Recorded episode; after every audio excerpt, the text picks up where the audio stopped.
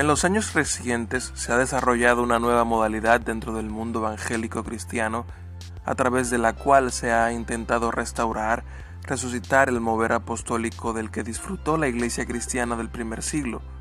Sus proponentes sostienen que la estructura de gobierno de la iglesia apostólica se perdió en los siglos y que ahora debe ser restaurada y esta restauración goza de la aprobación del dueño de la iglesia, Jesús, quien la compró con su sangre.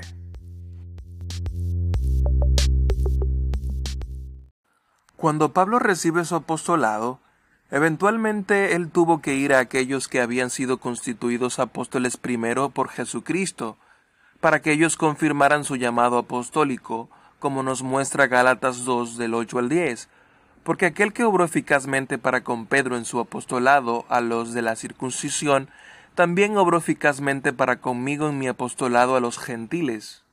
Y al reconocer la gracia que se me había dado, Jacobo, Pedro y Juan, que eran considerados como columnas, nos dieron a mí y a Bernabé la diestra de compañerismo, para que nosotros fuéramos a los gentiles y ellos a los de la circuncisión. Solo nos pidieron que nos acordáramos de los pobres, lo mismo que yo estaba también deseoso de hacer.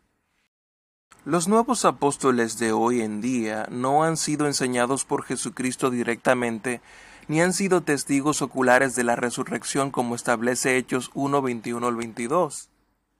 Y nos dice, por tanto, es necesario que de los hombres que nos han acompañado todo el tiempo que el Señor Jesús vivió entre nosotros, comenzando desde el bautismo de Juan, hasta el día en que de entre nosotros Jesús fue recibido arriba al cielo, uno sea constituido testigo con nosotros de su resurrección.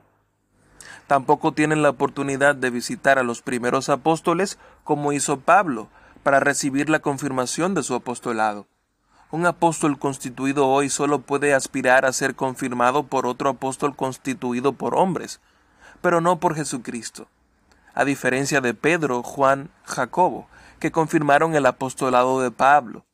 Si el texto de Efesios 4, 11, 15 nos guiara a ser nuevos apóstoles, ¿cómo explicamos que la iglesia primitiva no sustituyó los apóstoles al morir? ¿Cómo explicamos que la iglesia estuvo sin apóstoles hasta los años 1970 u 80. Esto es un fenómeno nuevo y si hay algo que sabemos es que la Iglesia tiene 20 siglos de historia y lo que hacemos hoy tiene que guardar continuidad con lo anterior. Sin embargo, en el, en el caso de los apóstoles vemos una interrupción por más de 19 siglos. Por lo tanto, los apóstoles que describen las escrituras y lo que la historia de la iglesia nos dice es que han cesado. Claro que muchos podrían objetar y decir que la palabra apóstol significa enviado. Y sí, en el primer siglo era una palabra muy usada en su original, apóstolos, el enviado. Sin embargo, los enviados de Jesucristo eran un grupo especial de personas, testigos oculares de su ministerio y personas que podrían confirmar el llamado apostólico en otros. En cuanto a la función de evangelizar, pastorear y enseñar a la Iglesia de que habla Efesios 4 del 11 al 15, esas funciones serían ejercidas por los ancianos. De hecho, en 1 Timoteo 3, una de las características de los ancianos es que sean aptos para enseñar. Obviamente lo que estarían enseñando sería la palabra de Dios, con lo cual algunos estarían evangelizando, aquellos con el don del evangelismo, y otros estarían pastoreando y enseñando a la Iglesia. La palabra evangelista no define tanto una función dentro de la Iglesia, sino más bien alguien que tiene el don del evangelismo.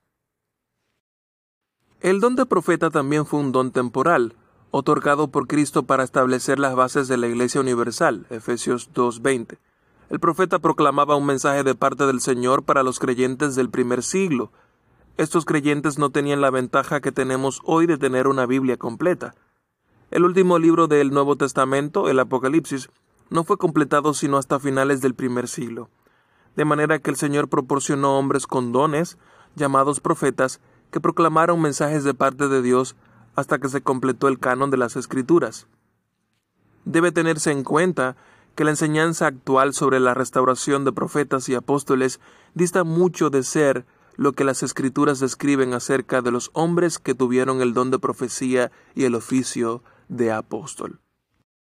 Aquellos que enseñan la restauración de los apóstoles enseñan que nunca se debe criticar o siquiera cuestionar a los apóstoles y profetas, porque hablar en su contra es hablar en contra de Dios.